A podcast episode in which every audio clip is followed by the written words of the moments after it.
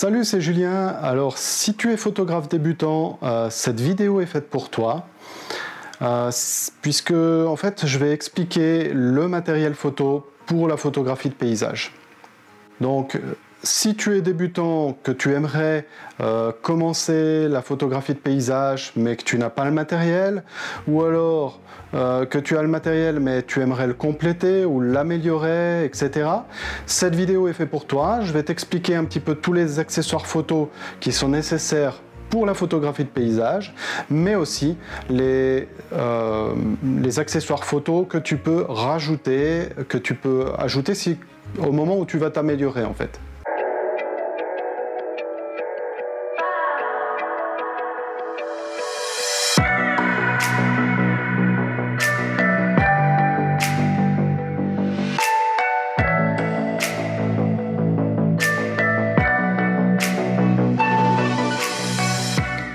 Suis Julien Bukowski, photographe de paysage et coach pour photographes amateurs. J'aide les photographes euh, amateurs en donnant des cours sur le terrain au moment de la prise de vue, euh, des cours de développement photo et des cours de post-traitement photo. Si tu es intéressé par un cours, n'hésite pas à consulter mon site web. Euh, il y a plusieurs cours qui sont, euh, qui sont proposés et tu peux même me contacter si tu veux un cours euh, un peu plus adapté à tes besoins.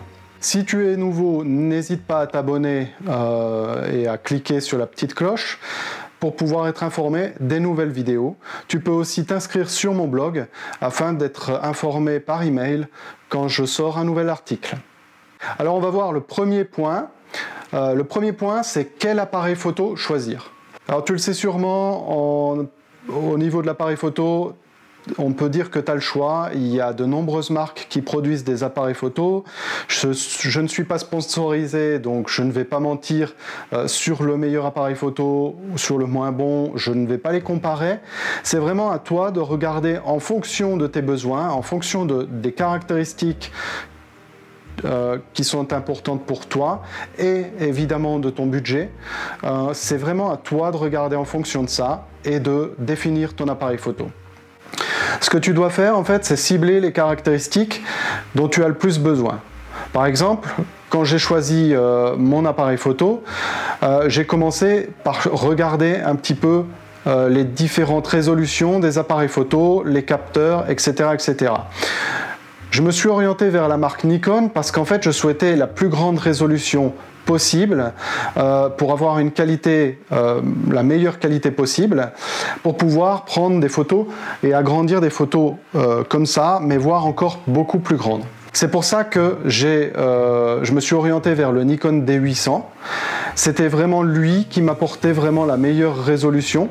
Et même si son prix était un peu plus cher que le 5D Mark III de Canon, euh, je savais que la, qualité en fait de la photo serait meilleure et qu'au niveau développement photo et post-traitement photo, j'aurais aussi euh, plus, de, plus de marge, plus de facilité. Mais avant Nikon, parce que j'ai pas toujours été avec Nikon, euh, j'ai eu quand même un Panasonic, j'ai eu un Bridge, j'ai eu un Sony, etc., etc. Donc c'est vrai que je suis passé par plusieurs marques et j'ai un petit peu, un petit peu testé les différentes marques.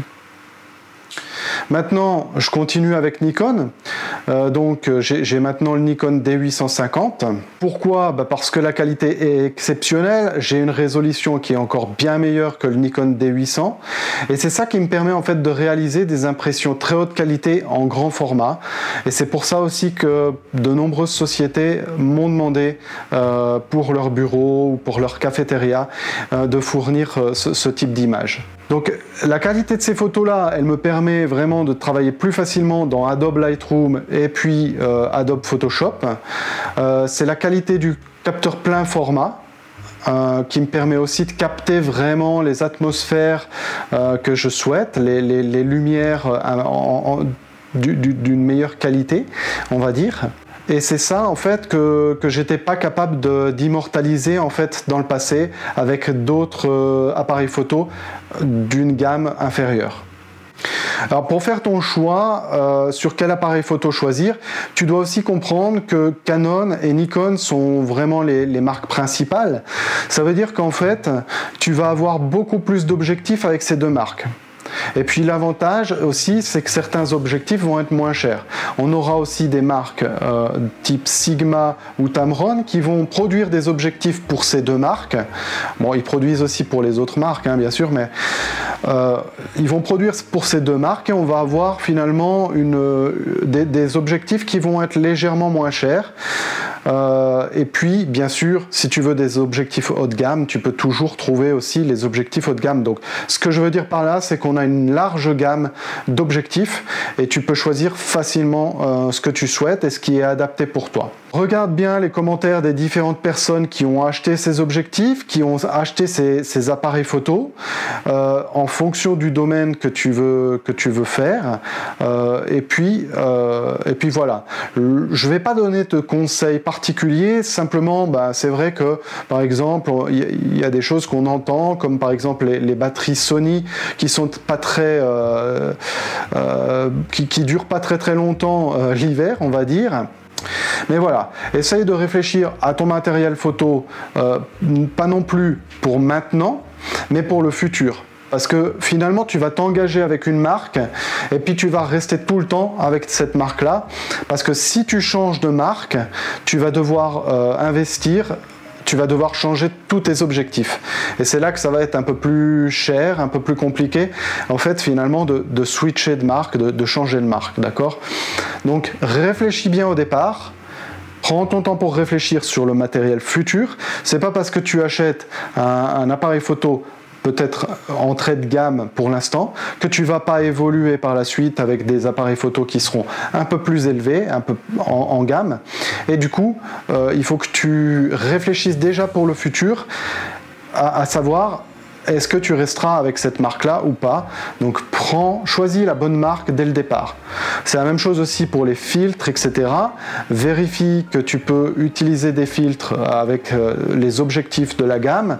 Euh, que les, objectifs de la gamme sont pas trop grands, parce que bien sûr, ben, plus l'objectif est grand, plus le filtre va coûter cher si tu prends un filtre qui s'adapte, euh, qui, se tourne dessus. Hein. Euh, sinon, tu as aussi les autres filtres qui sont euh, un petit peu plus larges. Mais voilà. Alors voilà la bête, donc en fait le Nikon D850. Et puis, ben, donc la plupart du temps, je monte un grand angle dessus avec un filtre euh, polarisant. Donc c'est un filtre polarisant de la marque Nisi qui se visse dessus. J'ai aussi un L-bracket que je te présenterai tout à l'heure. Euh, et puis voilà, donc euh, c'est c'est un excellent appareil photo et vraiment j'adore en fait travailler avec et j'ai des super résultats vraiment en partie grâce à la qualité de ce capteur et de cet appareil photo. Voilà. Alors abordons maintenant le deuxième point euh, important du matériel photo, c'est l'objectif que tu dois utiliser pour, euh, pour la photographie de paysage. Alors, premier type d'objectif, le grand angle, c'est quoi cet objectif grand angle? Ben, En fait, voilà, donc ça c'est un grand angle, ben, comme ça hein, tu vois pas la différence. Il euh, n'y a, pas, a pas énormément de différence au visuel. Mais en fait, le grand angle, c'est un objectif avec une petite focale. Et puis, plus la focale est petite, plus l'angle de prise de vue sera grand. Et donc, en fait, plus ta scène sera large. Alors, c'est un objectif qui est très utilisé en photographie de paysage parce qu'il te permet vraiment d'avoir des scènes beaucoup plus larges et puis il te permet d'intégrer plus facilement euh, tous les éléments de ton plan, et de tes plans et notamment ton premier plan. Tu peux facilement, par exemple, photographier euh, des fleurs au premier plan, des rochers, euh, et même tu peux intégrer en fait le sol et sa texture sur ta photo. si tu aimes déjà euh, mes photos et mon style, tu dois déjà savoir que c'est un de mes objectifs préférés, euh, le grand angle. Et puis j'utilise un Nikkor 16-35 mm, donc d'excellente qualité. Et c'est ça aussi qui me permet d'avoir des photos d'une netteté comme celle que j'ai. Je te, laisse par exemple regarder cette photo, donc la photo d'Aletch. Au niveau des objectifs, il y a eu une influence euh, au niveau du capteur, euh, c'est-à-dire le, le, capteur de l'appareil photo va avoir une influence, parce que si tu achètes par exemple un 1635 comme moi, ce n'est valable que si tu as un capteur plein format. Par exemple, si tu possèdes un appareil photo avec un capteur APS-C, tu dois multiplier la focale de ton objectif pour avoir la focale réelle. C'est-à-dire par exemple que si tu as donc un, Nikon avec un APS-C euh, de, chez Nikon et que tu as un 1635, finalement euh, ça va correspondre à un 24 52 mm. C'est-à-dire que tu dois multiplier en fait ta focale par 1,5. Alors fais bien attention à la taille de ton capteur quand tu choisis ton objectif euh, et choisis ton objectif en fonction. Un point que j'aimerais aussi aborder, c'est la distorsion des ultra grands angles. Quand tu vas choisir ton objectif grand angle pour la photo de paysage, tu peux être tenté de prendre un, ultra grand angle, c'est ce qu'on appelle un ultra grand angle, afin d'avoir encore plus de place et de pouvoir intégrer beaucoup plus d'informations dans ta scène, c'est-à-dire de cadrer encore plus large. Mais ce n'est pas vraiment un bon calcul. En tout cas, moi je te le déconseille parce que euh, les ultra grands, angles, finalement, ils possèdent une grande distorsion. Ça veut dire que finalement, toutes tes géométries vont être bouleversées. Et puis, euh, bah, par exemple, euh, concrètement, tu vas avoir des murs qui seront plus tout à fait droits. Donc, pour moi, c'est un peu un problème. Si par contre ça ne te dérange pas, alors n'hésite pas.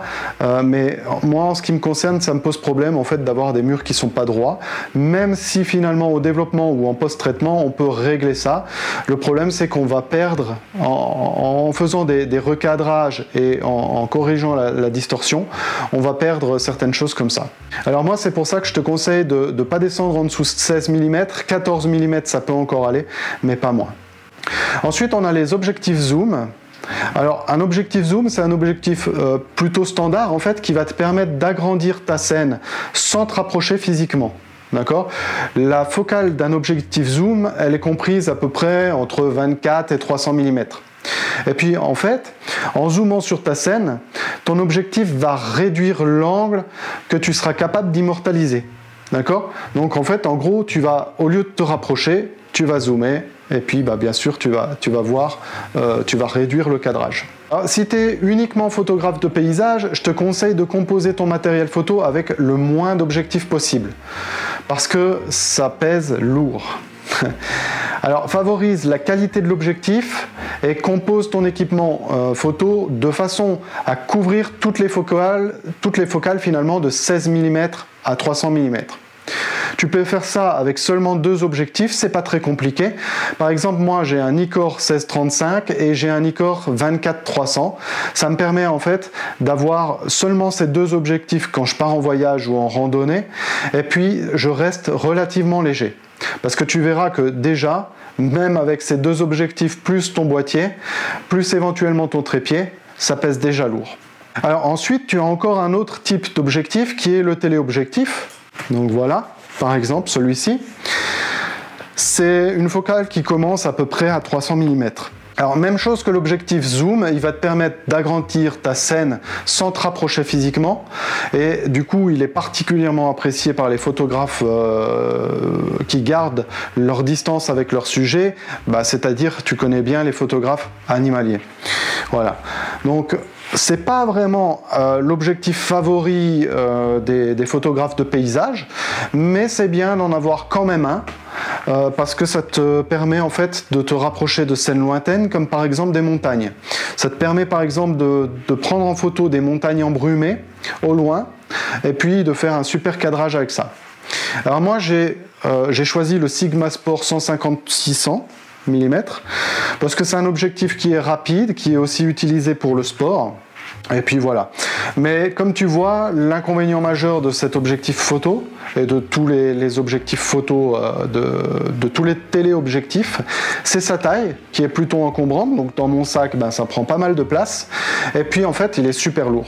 Donc euh, c'est pas l'objectif que tu vas prendre tout le temps, quoi. Alors maintenant, bien sûr, la question c'est comment choisir tes objectifs de paysage. Bah, Le premier point, en fait, ça va être euh, finalement le budget et les marques. Euh, avant de choisir tes, objectifs photo, la première chose que tu dois faire, finalement, c'est de définir ton budget. Parce que finalement, ça sert à rien de regarder tous les objectifs qu'il existe. Je veux dire, au niveau du prix, c'est juste énorme, hein, les différences. Euh, donc finalement, ça sert à rien de regarder ce que tu pourras pas t'acheter. D'accord? Donc moi je te conseille vraiment de fixer ton objectif, enfin ton budget, pardon, ton objectif budget on va dire. Fixe ton objectif budget dès le départ, sans rien regarder. Euh, et puis ensuite, tu vas pouvoir commencer à regarder euh, ce qu'il y a sur le marché pour ce prix-là. Après, euh, moi je te conseille aussi de regarder sur le long terme. Parce que finalement, ça va te revenir moins cher d'investir dans un bon objectif de qualité tout de suite ou, euh, d'ici quelques temps, plutôt que d'acheter un objectif bas de gamme, puis de changer par un objectif moyen de gamme, puis de changer encore après. D'accord? L'objectif, finalement, sur la durée, c'est justement d'acheter le moins d'objectifs possible et, de ne pas changer les objectifs au fur et à mesure. Parce que sinon, tu vas, tu vas en avoir pour plus cher. C'est le même principe en fait finalement pour tout, pour tout le matériel photo. Euh, l'idéal, c'est vraiment d'acheter ton euh, appareil photo, euh, enfin d'acheter pas forcément l'appareil photo parce que l'appareil photo tu vas commencer avec un, entrée de gamme, on est d'accord, mais l'objectif c'est vraiment d'acheter le moins de matériel possible sur la durée. De le remplacer le moins souvent possible. Et de finalement d'investir en fait dans la qualité ça te reviendra toujours moins cher. C'est la même chose pour le sac, c'est la même chose pour le trépied, on en parlera après. C'est la même chose pour l'appareil photo, mais bien sûr les appareils photo, enfin les boîtiers coûtent assez cher, donc euh, voilà. Euh, c'est la même chose pour les objectifs. Les objectifs, tu les utiliseras peut-être toute ta vie si tu prends euh, des objectifs de bonne qualité. Tu dois aussi regarder la marque d'appareil photo, enfin d'objectifs photo, parce que la marque va changer le prix, va changer la qualité, etc. Euh, donc voilà. Par exemple, tes objectifs Tamron n'auront pas la même qualité que les objectifs euh, Nikon ou euh, Canon, etc. Alors, il y a un autre point qui va te permettre aussi de choisir tes objectifs, c'est de regarder sur le site de DxOMark. Je vais te mettre un lien dans la description. c'est vraiment, un site en fait qui, qui est vraiment utile parce que il va te donner un petit peu euh, les différentes qualités des objectifs, parce que c'est vraiment difficile de savoir ce que vaut un objectif photo en qualité sans l'avoir essayé ou sans l'avoir comparé à d'autres objectifs. Et encore même, euh, finalement, si on si s'y connaît pas, c'est encore, c'est quasi impossible, c'est la grande galère. D'accord. Donc du coup, moi, ce que je te conseille, c'est quelque chose qui est plus simple, c'est d'aller voir un site comme DxOMark où euh, ils ont référencé les différents euh, objectifs de chaque marque.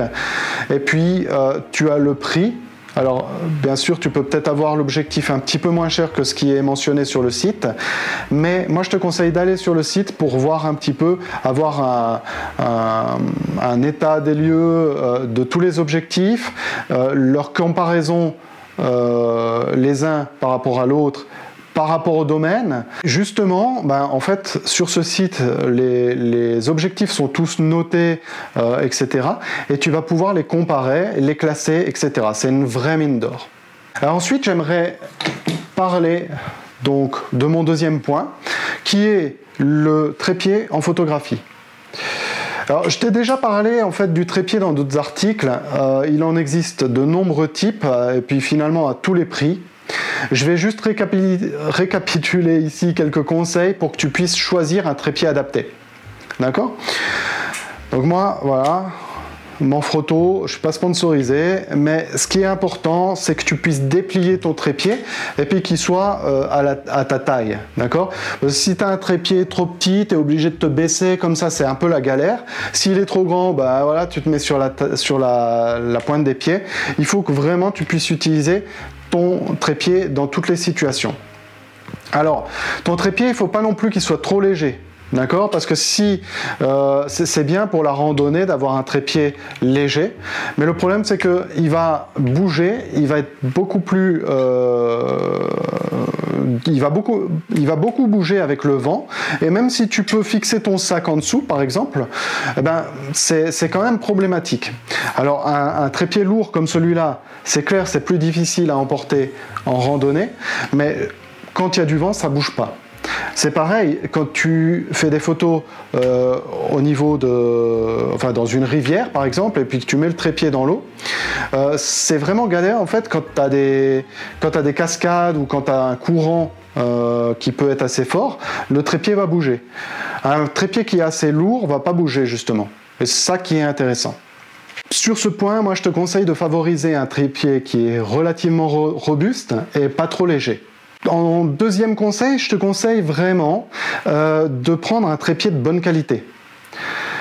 Comme je t'ai dit tout à l'heure, il vaut mieux acheter un bon trépied que plusieurs mauvais trépieds. Ça te coûtera finalement, au final, ça te coûtera le même prix, mais pour une qualité supérieure. Et tu n'en utiliseras qu'un. Quand je donne mes workshops, euh, c'est super fréquent en fait que je vois euh, les participants qui déplient leur trépied et qui ont peur de le casser. C'est vraiment impressionnant en fait, parce que j'ai peur aussi de casser leur trépied la plupart du temps. J'ai un autre conseil, mon troisième conseil, c'est de ne pas utiliser de ball. Alors je sais, je vais m'attirer un peu les foudres de tous les photographes, photographes amateurs, etc. Parce que finalement, il y a de moins en moins de trépieds sans ball, de plus en plus de trépieds avec ball. Tout le monde veut une ball, etc. Euh, c'est super. Mais en fait, euh, c'est une grosse galère quand tu fais des panoramas ou quand tu veux simplement régler le niveau euh, un tout petit peu en gardant la même composition, c'est euh, vraiment la grosse galère. Surtout que, je ne sais pas si tu as déjà remarqué, mais les trépieds avec une bolle, ils se dévissent aussi à, partir d'ici. Donc en fait, dès que tu dévisses un petit peu, dès que tu veux faire un, panorama ou dès que tu veux déplacer un petit peu euh, ta composition, euh, bah, tu as cette partie-là qui se dévisse et puis le trépied, il commence à bouger un petit peu. Bref, je préfère largement des trépieds comme ça en fait, où tu as une tête où tu peux régler horizontalement et verticalement le niveau. Ça te permet d'être beaucoup plus précis. Et puis, à mon avis, euh, comme tu es beaucoup plus précis, tu es aussi plus rapide. Et au moins, il n'y a pas de travail en post-traitement pour redresser l'horizon euh, après coup. Alors, il y a aussi euh, donc mon quatrième conseil, finalement, c'est ça se passe au niveau des pieds du trépied. Donc tu as plusieurs types, tu as des, pieds de trépied qui se, qui tirent comme ça, hein. tu vois que ça se tourne et ça se ferme. Et puis tu as d'autres trépieds où tu peux ouvrir euh, un, petit truc. Alors moi j'aime bien que ça se tourne parce que finalement c'est beaucoup plus rapide euh, parce que tu peux desserrer tous les éléments d'un coup et puis les resserrer tous d'un coup tu vois? Comme ça. Donc je trouve que c'est plus rapide, ça me paraît plus robuste aussi avec le temps. Maintenant, euh, bon, c'est vraiment à l'appréciation de chacun. Euh, c'est vrai que j'ai toujours eu avant des trépieds avec le petit truc qui se, qui se fixe, etc. Euh, voilà, c'est pas indispensable d'avoir ce, truc qui se tourne, ce petit, cette petite bague qui se tourne. Donc moi je dirais si tu peux avoir ça, euh, enfin, essaye, essaye déjà, euh, essaye au magasin. Si tu peux avoir ça, bah, tant mieux. Euh, et puis, ben voilà, ne te prends pas trop la tête avec ça. Alors, le troisième point, c'est vraiment, je pense, mon meilleur achat en photographie de paysage. C'est ce que j'appelle le L-bracket. Tu vois, le L-bracket, c'est ça. C'est cette partie-là. alors, c'est un L-bracket Manfrotto. Hein, fais bien attention qu'il se fixe bien à ton trépied. Euh, mais ce qu'il faut voir, en fait, c'est que euh, quand tu prends une, en photo sur le trépied, quand tu le poses comme ça, sur le trépied, en position horizontale, pas de problème. Ok? Ça fonctionne très très bien. Par contre, quand tu commences à vouloir prendre des photos en vertical, c'est là qu'on va avoir des, problèmes avec le trépied, parce que sur des appareils photo comme ça, qui ont des bons objectifs, les objectifs sont assez lourds, donc en fait tu t'imagines que ton, ton appareil photo il est comme ça, dans cette position-là, le trépied il est là, D'accord? Donc en fait, tu dois, tu dois déplacer la tête du trépied comme ça, ok? Voilà, comme ça. Donc on imagine que c'est fixé comme ça. Eh bien en fait, qu'est-ce qui va se passer? C'est que ton objectif, comme il est lourd, il va provoquer un léger mouvement rotatif vers le bas. Souvent ici, en fait, les parties qui se, qui se fixent, alors j'en ai une ici, j'en ai une ici, voilà, sont des parties en fait qui, ont tendance à tourner un petit peu. D'accord? Donc c'est super embêtant. Et puis du coup, en fait, euh, ben, voilà, ton objectif, enfin ton appareil photo, il va descendre légèrement comme ça. Parfois, tu ne le vois même pas. Et tu le vois finalement euh, quand tu as pris ta photo, au moment où, où tu regardes ta photo sur l'ordinateur, parce qu'en en fait, tu as un léger flou. Un léger flou de mouvement. Euh, et, du coup, bah, c'est un petit peu trop tard puisque tu es rentré à la maison, tu as fait tes photos. Et ça t'arrive euh, souvent, en fait, quand tu fais des pauses longues. Parce que c'est justement le moment où le flou de bouger euh, est le plus important finalement. Hein. Donc voilà. Donc moi, en fait, pour remédier à ça, j'ai trouvé en fait ces, L brackets. C'est vraiment le meilleur achat, hein, je te dis. parce que finalement, tu peux prendre en position horizontale comme ça D'accord? Mais ensuite, tu peux prendre en position verticale et la seule chose que tu as à faire, c'est déplacer ton appareil photo comme ça. Donc déjà d'une, c'est super rapide. Et puis de deux, la tête de ton trépied, tu la laisses en position horizontale. Donc finalement, tu n'as plus de soucis. Tu as juste à déplacer ton appareil photo, donc super rapide. Et puis même comme ça, ben, l'objectif ne descend pas parce que fait, ta tête, elle est toujours en position horizontale, donc elle est stable. Voilà. Donc vraiment, euh, ça c'est la meilleure. Euh, c'est la meilleure chose que j'ai acheté. C'est pas donné, hein, euh, malgré tout. Je crois que c'est, je sais plus, c'est 80, 80 euros, quelque chose comme ça, une centaine de francs suisses. Donc c'est pas donné, mais voilà, c'est, ça vaut vraiment la peine en fait. Le point suivant, c'est les filtres en photographie de paysage. Je sais déjà ce que tu es en train de penser. Euh, tu te dis que les filtres, euh, ça coûte cher. Euh, alors, ce sera pas pour le moment, ce sera pour plus tard. Ou alors tu te dis que c'est un petit peu trop créatif et puis que tu n'as pas envie d'utiliser de filtres pour la photographie de paysage. ça c'est possible. Ou alors tu as encore une autre raison de ne pas utiliser le filtre dans ton matériel. Mais voilà. Alors écoute, euh, je pensais la même chose que toi. Et c'est pour ça que, en fait, je vais te proposer, en fait, je vais te présenter plutôt seulement deux filtres, deux types de filtres qui ont finalement un véritable intérêt en photographie de paysage parce qu'on ne peut pas les, remplacer en post-traitement. Je suis pas euh, le genre de, photographe qui va utiliser des filtres, euh, euh, plein de filtres, juste pour pouvoir utiliser des filtres en fait. Je vais juste utiliser des filtres qui sont vraiment utiles et qu'on va pas pouvoir reproduire dans Adobe Lightroom ou Adobe Photoshop. D'accord? Contrairement finalement à tous les autres filtres que je ne vais pas te présenter ici. Et puis, ce qu'il faut savoir sur ces filtres que je vais te présenter, c'est que ce pas des filtres qui changent fondamentalement ta photographie. D'accord? Dans des conditions différentes, tu obtiendrais la même chose que tu vas obtenir avec ces filtres. Et c'est ça qui est vraiment important, c'est que je suis pas. Euh, après, c'est chacun son choix, mais je suis pas le type de photographe qui va prendre un filtre pour changer complètement euh, la photo. Je vais utiliser un filtre qui va me permettre de prendre des photos que j'aurais pu prendre dans d'autres conditions. Donc parmi les filtres, on a d'abord en premièrement le filtre polarisant. Donc c'est celui que j'ai toujours sur mon objectif pratiquement. Je ne vais pas rentrer trop dans l'aspect technique euh, de ces filtres parce que euh, voilà, euh, sinon ce serait trop compliqué et puis ça, ça t'intéresserait probablement pas.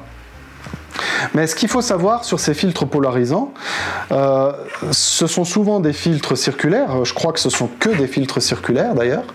Ils filtrent la lumière pour ne laisser passer qu'une certaine partie de la lumière. Ce qui va provoquer une diminution ou une suppression complète des reflets. D'accord? Donc ça veut dire que si tu prends une photo d'une cascade, d'un lac, de la mer ou que sais-je, euh, si tu utilises le filtre polarisant, tu vas pouvoir enlever ce reflet qui est souvent gênant. Euh, donc ça va donner quelque chose de de plus sympa, de plus photogénique, on va dire.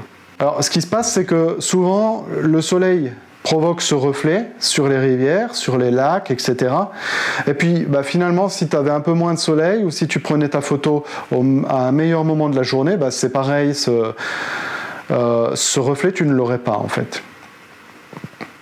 Alors, moi, je te conseille d'ajouter pour ce type de photographie, je te conseille d'ajouter un filtre polarisant pour réduire ou supprimer euh, ce reflet. Et puis cela va te permettre aussi de garder la couleur de la rivière au lieu finalement d'avoir un reflet blanc qui est parfois et même très souvent cramé en fait. C'est le même principe pour le lac, pour euh, la mer, et puis ça marche aussi pour les, fils, pour les vitres des bâtiments. C'est pas mal, non? Par exemple, sur cette photo, euh, la photo de, de Blaussi, euh, j'avais pas de premier plan. Et puis, en fait, euh, il faut savoir que dans ce lac, il y a pas mal de troncs qui s'entrecroisent, etc. Et je me suis dit, si je mets le filtre polarisant, je vais pouvoir voir à travers l'eau, je vais pouvoir enlever le reflet, en fait, et puis voir à travers l'eau, et ce qui va me permettre finalement d'avoir ces troncs d'arbres en premier plan. Voilà. Donc en fait, ça te permet aussi de voir à l'intérieur de l'eau. Après, pour ce filtre polarisant, il y a deux autres euh, utilisations qui sont assez intéressantes. C'est la suppression ou la réduction de la brume, euh, tu sais, de ces voiles atmosphériques l'été. Alors ça, c'est vraiment pratique parce que quand tu es en plein été, parfois, certains jours, tu as une, une, sorte de petite brume en fait devant les montagnes. Euh, et puis, euh, bah, ça te fait perdre un petit peu de contraste euh, sur, sur l'élément, en fait, sur ton arrière-plan. Il faut savoir que le filtre polarisant, tu peux l'utiliser justement pour réduire ou même complètement supprimer cette petite brume atmosphérique. Alors attention cependant parce que cette brume, elle peut être particulièrement intéressante dans ta composition. Donc il ne faut pas forcément l'enlever. Euh, même chose pour l'automne. Tu peux avoir aussi une petite brume d'automne qui donne cette petite couleur jaune en fait. Et dans ces cas-là, euh, bah, bien sûr, il faut... Euh, enfin, moi je te conseille de la garder ou, de, la réduire un petit peu, mais pas trop. Ensuite, encore une autre utilisation du filtre polarisant qui peut être euh, assez sympa, c'est d'augmenter la saturation de tes couleurs. C'est vraiment pas l'intérêt majeur de ce filtre, en tout cas en ce qui me concerne, mais voilà, c'est une action que tu peux utiliser avec ce filtre polarisant. Tu peux, tu peux utiliser ça pour saturer un peu plus tes couleurs. Euh, donc voilà. Ça, c'est aussi quelque chose qui peut être fait dans Adobe Lightroom ou Adobe Photoshop plus tard, en post-traitement ou en développement. Donc, c'est pas vraiment euh, le plus important de ce filtre. C'est pas pour ça que je l'utilise en tout cas. Mais voilà.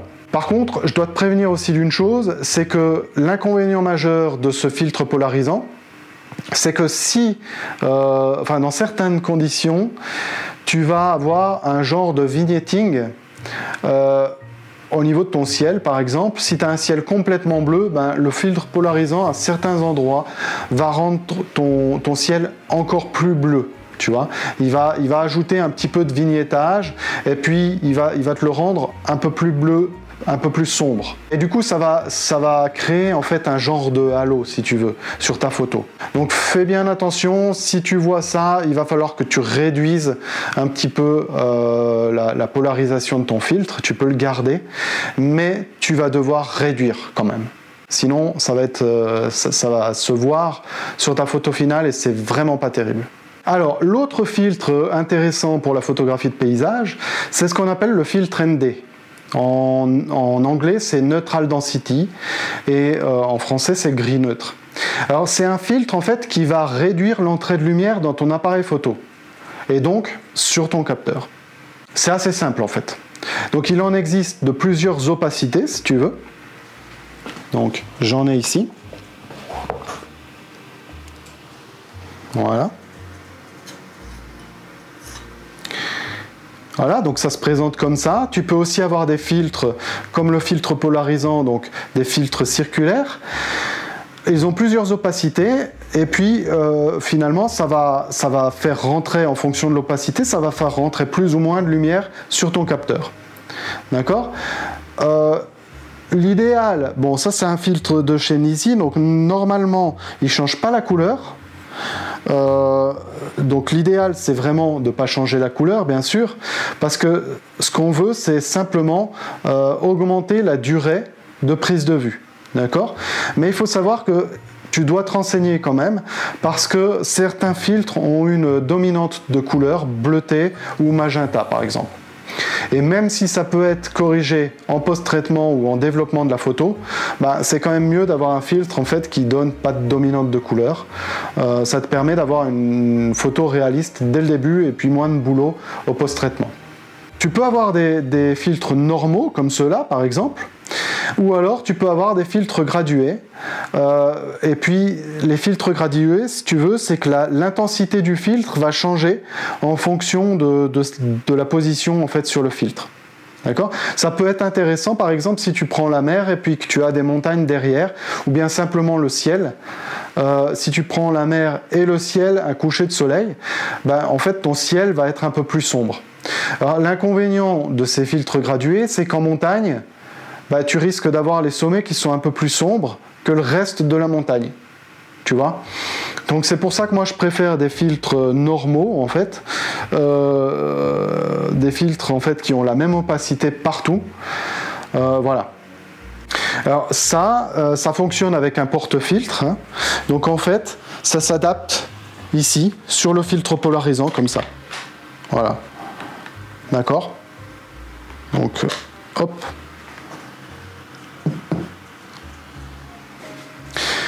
Alors, l'intérêt de ces filtres, c'est quoi?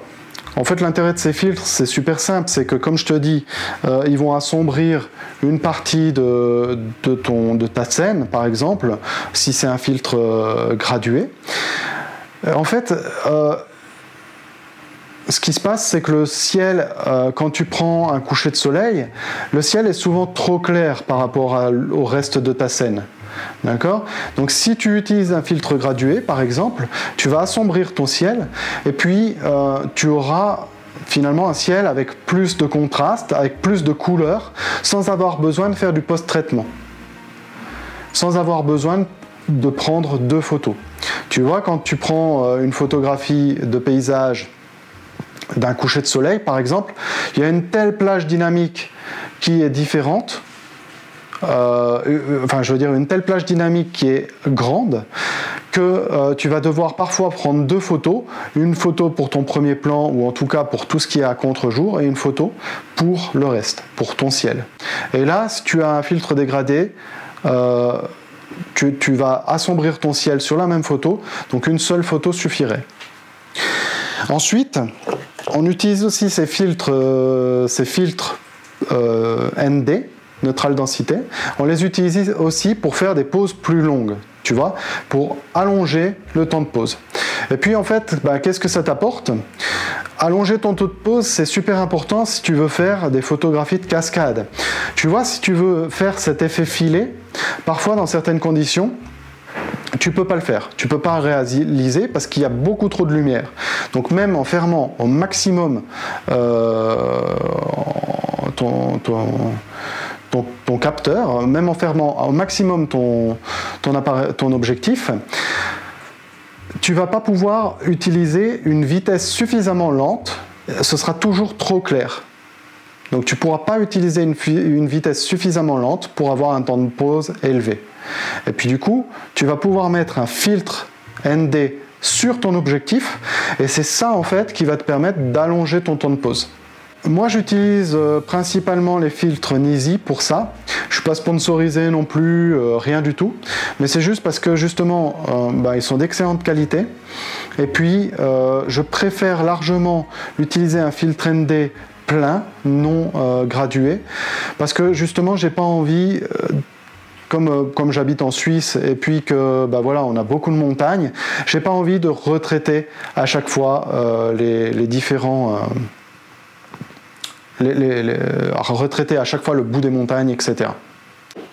Le point suivant, c'est ça, c'est la télécommande, le déclenchement à distance. Quand tu prends une photo et que tu cherches à générer le moins de vibrations possible, la première chose que tu fais en photographie de paysage, c'est que tu te mets sur trépied, d'accord pour que la photo soit vraiment nette, aucun, mouvement. Et puis, tu utilises un déclenchement à distance ou tu peux aussi utiliser le mode euh, de déclenchement retardé de une, disons 2-3 secondes, ça suffit pour finalement provoquer le moins de vibrations possible. Parce qu'en fait, ce qui se passe, c'est que dès que tu appuies sur le déclencheur, au niveau de ton appareil photo, tu vas provoquer euh, des légères vibrations. Et finalement, si tu utilises un trépied, si tu achètes un objectif euh, de qualité, si tu achètes un appareil photo de qualité, etc., c'est bien que tu veux la meilleure qualité pour, tes photos. Donc si tu veux la meilleure qualité pour tes photos, il faut absolument que tu évites les vibrations. Et du coup, ce type de vibration aussi, tu dois l'éviter.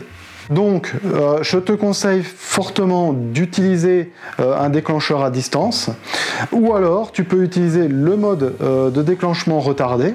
Donc, deux secondes, ça suffit. Moi, c'est ce que j'utilise souvent, parce que finalement, l'avantage que ça a, c'est que tu, as déjà moins de matériel. Tu vois, comme je t'ai dit, objectif, appareil photo, enfin boîtier, euh, trépied, etc. Ça, prend, ça, pèse lourd, ça prend du poids.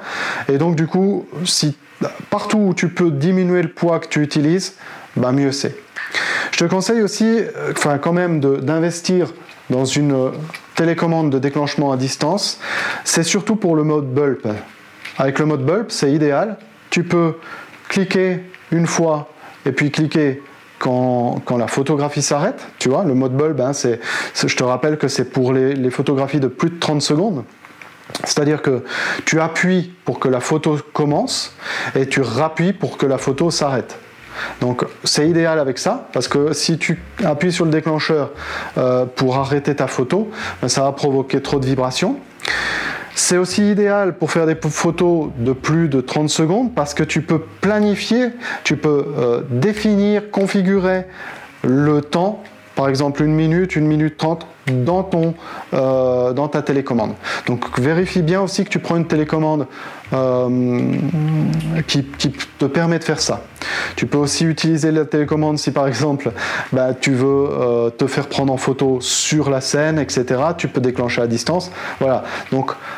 Achète quand même une, télécommande, euh, une télécommande à distance. Et puis, je te mettrai d'ailleurs un lien dans la description ou dans l'article euh, de, télécommandes qui sont plutôt pas mal, enfin que j'utilise. Alors ensuite, le point suivant, c'est le sac photo. Ouais. J'ajoute en fait le sac photo sur le matériel euh, de photographie de paysage parce que pour moi, je considère que c'est vraiment quelque chose qui est indispensable. Voilà. Moi, j'ai euh, investi, c'est pas mon premier sac, hein, mais j'ai finalement investi dans un sac euh, ProTactic 450 AW euh, de, chez, de chez Lopro.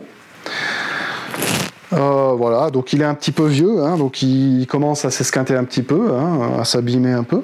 Mais voilà, c'est un super sac.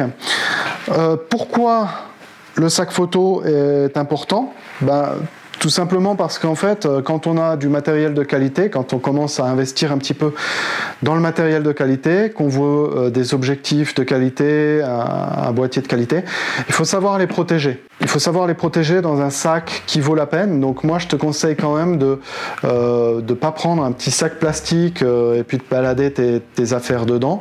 Je te conseille aussi de prendre un sac qui est assez robuste euh, qui, peut euh, tenir les chocs, hein, tu vois. Ça, c'est un stack assez robuste qui peut tenir le choc. Ça évite justement qu'il y ait quelque chose qui tombe dessus ou, si le sac tombe, ben, qu'un de tes éléments casse ou bien même tes filtres. Assez robuste aussi pourquoi? Parce que ici, bah, tu vois, j'ai rajouté des lanières pour pouvoir ajouter le trépied. Donc c'est vraiment idéal euh, finalement de pouvoir ajouter le trépied porter directement sur le sac. Ça allège un petit peu tout ce que tu as à porter. Euh, voilà, moi j'ai même mis quelque chose pour finalement porter la gourde, hein, tu vois. Donc vraiment super. Donc je te conseille vraiment euh, d'utiliser un sac comme ça. Euh, regarde aussi pour que le sac soit étanche ou que par exemple ici eh bien, je peux sortir tu vois une, toile imperméable hein, du dessous du sac voilà. Euh, c'est aussi super important, plus tu as de matériel, plus tu as besoin d'un bon sac, tout simplement pour ton dos. Parce que ça va être de plus en plus lourd. Et puis si tu as un mauvais sac, euh, tu vas voir que tu vas avoir du mal à le porter et tu vas, tu vas te faire des gros problèmes de dos. Donc, euh, donc voilà. Ce qui est idéal aussi, c'est d'avoir plusieurs poches comme ça un petit peu partout pour les cartes mémoire, les batteries. Euh, toujours avoir plus qu'une batterie. Hein, donc euh, voilà. Donc ça, c'est idéal. Et puis après, l'avantage de ce type de sac, c'est que tu peux moduler à l'intérieur. Donc ça veut dire que finalement, bah, tu peux régler en fonction du matériel que tu vas prendre. si par exemple tu prends le téléobjectif, bah, tu peux carrément mettre le téléobjectif dedans aucun souci. Euh, donc euh, voilà. Alors maintenant, j'aimerais aborder un point important aussi, c'est les applications photo qui vont t'aider finalement dans ta pratique de, de, la photographie de paysage. Alors, c'est des applications que tu vas pouvoir installer sur ton téléphone parce que finalement, ton téléphone, tu l'as un petit peu partout. La première application que je trouve super, c'est Sun Surveyor sur Android. C'est vraiment une application super parce qu'en fait, ça te permet de savoir où le soleil se couche et où il se lève. Même chose pour la Lune, même chose pour la Voie lactée, quand elle est visible, etc. Et ça te donne aussi les heures exactes euh, de l'heure dorée et des heures bleues. Euh, tu sais que l'heure dorée et l'heure bleue, c'est approximativement une heure avant et après le coucher du soleil, mais c'est juste une approximation. En réalité, ça dépend des saisons. Bref, c'est une application super pour planifier tes photos et euh, je te montrerai d'ailleurs euh, comment planifier tes photos dans un prochain article et une prochaine vidéo et tu verras que j'utilise justement Sun Surveyor pour faire ça. Ensuite, il y a une autre application qui est intéressante, c'est X8 Golden Hour. Euh, c'est aussi sur Android. C'est le même principe en fait que Sun Surveyor, mais je préfère quand même Sun Surveyor parce qu'elle est plus euh, conviviale, euh, etc. Donc je ne veux pas, te, te, présenter plus que ça. Je te montre juste un print screen de l'application. Alors sur Apple, on a le même type d'application. Ça s'appelle Photographeur Ephemeris. Euh, c'est la même chose finalement que Sun Surveyor, mais c'est sur Apple et c'est payant, je crois il me semble. Donc euh, voilà, mais c'est le même principe, planification aussi, euh, soleil, quand il se couche, quand il se lève. Tu peux même savoir à quel endroit il est, il est dans la journée, à n'importe quelle heure, etc. Après, ce que je te conseille vraiment d'avoir, c'est une application météo. Je ne vais pas te donner une liste ici de, des différentes applications météo. Ce qui est bien, c'est qu'il te faut une application météo euh, qui va te donner en fait euh, la météo par heure à la limite ou éventuellement toutes les 3 heures et puis ben, qui soit le plus précise possible. J'utilise personnellement Météo Blue parce que je la trouve, euh, je la trouve pas mal et j'ai assez confiance en elle. Euh, mais maintenant, c'est vrai que euh, ben voilà, c'est pas toujours exact. Et puis même la météo par heure, elle n'est pas exacte non plus. Ce qui est important en fait ici, c'est que tu aies une certaine confiance en la météo parce que ben, c'est important en fait de savoir quel temps tu vas avoir au fur et à mesure. Tu vois, si tu fais par exemple de la randonnée euh, ou autre. Euh, le, pire en fait, ce serait qu'il t'arrive la même chose qui m'est déjà arrivé, c'est de te faire prendre en fait dans un grand, gros orage, vraiment très, euh, très gros orage. Crois-moi, ça fait bien peur et puis je peux t'assurer qu'après tu fais attention. Quand tu as les, éclairs un petit peu partout autour de toi, le tonnerre qui est juste monstrueux et qui résonne dans les montagnes, la grêle, t'en parle même pas. Et puis qu'après c'est tout recouvert de blanc, t'es trempé hein, jusqu'aux os, le caleçon, tout. Euh, c'est clair qu'après tu fais attention. Alors ensuite, une application intéressante sur Android, c'est Hyperfocal Pro. Alors Hyperfocal Pro, c'est quoi? C'est une application qui va te calculer l'hyperfocal automatiquement pour toi et puis bah, pour ton appareil photo en fait. J'aime bien cette application parce que euh, finalement, l'hyperfocale, euh, c'est, enfin, tu vas pas la calculer toi-même. Alors, tu peux te balader un petit peu avec ton, euh, petit papier, avec ton hyperfocale. mais voilà, c'est, c'est quelque chose en moins. Donc c'est plus pratique.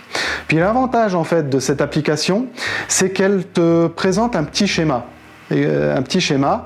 Et sur ce schéma, tu vois où tu as encore de la netteté et où tu n'es plus net. Donc euh, en fait c'est vraiment visuel en fonction du réglage de ton appareil photo et tout ça. Donc ça c'est vraiment super. J'adore. Je te la conseille fortement et ça te permet aussi de comprendre où est-ce que tu dois faire ta mise au point et tout ça. Une autre application aussi qui est plutôt pas mal, c'est Clear Outside. Alors c'est une application en fait qui te permet d'avoir une prévision euh, sur les différents types de nuages haut, moyen et bas. Alors, si tu planifies en fait un petit peu ta photographie, ça peut être intéressant de savoir justement quel type de nuage tu vas avoir pour ton coucher de soleil, euh, si tu vas avoir des nuages ou pas, est-ce que ces nuages vont se colorer ou ils vont pas se colorer, ils vont t'empêcher de voir le coucher du soleil, etc. Donc voilà, c'est à ça que sert cette application, elle va te permettre de connaître les différentes couches de nuages et du coup en fonction de ces différentes couches de nuages, tu vas pouvoir savoir euh, quel type de coucher de soleil, si ça vaut la peine ou pas. Encore une application intéressante, euh, c'est Skyview Light sur Android. Skyview, comme, son nom l'indique, bah, c'est une application qui va te montrer les étoiles, leur position et leur nom. Et finalement, c'est idéal si tu veux photographier la Voie lactée, puisque tu vas savoir exactement où elle est. Euh, même chose si tu veux photographier d'autres, euh, des comètes d'autres étoiles ou autres. Euh, voilà, c'est le, moyen idéal de savoir où est positionné euh, dans le ciel les différentes euh, constellations, la Voie lactée, les comètes, etc., etc. Évidemment, il y a encore beaucoup d'autres applications qui peuvent être intéressantes, mais bien sûr, ça dépend finalement de ton besoin. Tu peux trouver des, applications qui vont te calculer le temps de pause nécessaire avec un filtre ND, c'est-à-dire que tu euh, rentres par exemple le temps de pause sans le filtre, et lui il va te calculer en fonction des réglages de ton appareil photo le temps de pause avec filtre. Donc ça, ça peut être pas mal. Tu peux aussi euh, trouver des applications qui vont te stocker tes spots photos préférés. À toi de voir si c'est ce que tu as besoin ou pas. Euh, mais n'hésite pas à m'écrire euh, les applications que tu utilises en commentaire. N'hésite pas à poser aussi d'autres questions s'il y a des choses qui t'intéressent. Ça m'intéresse vraiment de savoir ce que tu penses de ces applications. Euh, donc n'hésite pas à laisser des commentaires. Maintenant, j'aimerais aborder encore un point qui est le petit plus en fait, qui est la tablette Wacom par exemple. Alors, au début, tu vas travailler avec tes, tu vas travailler tes photos avec Adobe Lightroom pour développer ton, fichier RAW, euh, ou bien avec Photoshop, euh, etc. Je te conseille finalement de prendre une tablette Wacom. C'est quoi une tablette Wacom? Alors, en fait, c'est tout simplement une tablette qui va te permettre d'utiliser un stylet. Et ça va te permettre en fait de réaliser ton post-traitement ou ton, développement photo de façon plus naturelle. Pourquoi? Parce que euh, on est vraiment plus habitué euh, de par l'école, de par, euh, notre travail, etc. On est bien plus habitué à utiliser un stylet, un stylo, pour faire des choses précises, que d'utiliser une souris. Et en fait, au début, ça va être un petit peu difficile d'utiliser le stylet pour pouvoir euh, bah, faire tes réglages, faire tes modifications. Mais je peux t'assurer qu'avec un petit peu d'entraînement, tu vas euh, réaliser de meilleurs euh, post-traitements, de meilleurs développements.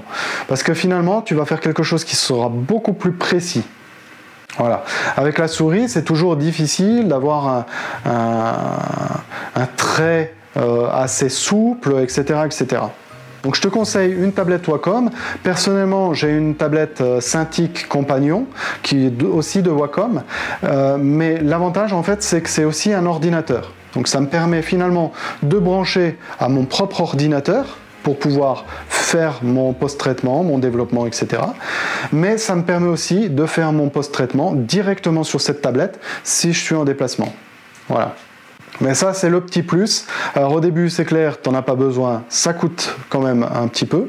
Euh, donc euh, ne, fais pas ça, euh, n'utilise pas. Mais par la suite, voilà quoi. Voilà, alors j'espère que cette vidéo t'a plu. J'espère que tu as appris pas mal de choses et maintenant tu sais euh, un petit peu plus ce que tu devrais, euh, dans quoi tu devrais investir, comment investir, euh, comment choisir aussi un petit peu. J'espère que, cette vidéo t'a plu. Ça m'a pris pas mal de temps quand même pour faire cette vidéo. Tu vois qu'elle est quand même un petit peu longue. Et puis ça n'a pas été évident en fait de rassembler toutes ces informations là et de te les synthétiser. Donc ce que j'aimerais bien en fait c'est que tu me laisses ton avis un petit peu dans les commentaires, que tu me dises ce que tu en penses. Euh, n'hésite pas à me dire si tu as d'autres matériels, s'il y a d'autres choses qui sont euh, pas mal. Euh, n'hésite pas aussi si tu as des questions, tu peux les poser directement en commentaire ou bien m'écrire un email si tu veux pas que tout le monde lise ta question. Mets un pouce en haut aussi pour m'encourager à continuer euh, ces vidéos. J'essaie de te donner le maximum de contenu, le maximum de valeur, j'essaie de t'aider au maximum. Alors, euh, montre-moi que ça t'intéresse, montre-moi que ça te plaît et montre-moi que ça t'est utile aussi. Je te dis à bientôt euh, je te souhaite une bonne semaine et puis prends des super photos. C'est l'été, le temps est pas vraiment là, la météo est pas terrible, mais euh, profite des petites éclaircies et profite surtout de tes, vacances pour faire des super photos. N'hésite pas non plus à me les envoyer, à partager tes photos. Euh, si tu as des questions, si tu as besoin de commentaires sur tes photos, de conseils, n'hésite pas. Mon adresse mail est sur le site. Je te dis à bientôt, bonne semaine et on progresse ensemble. Ciao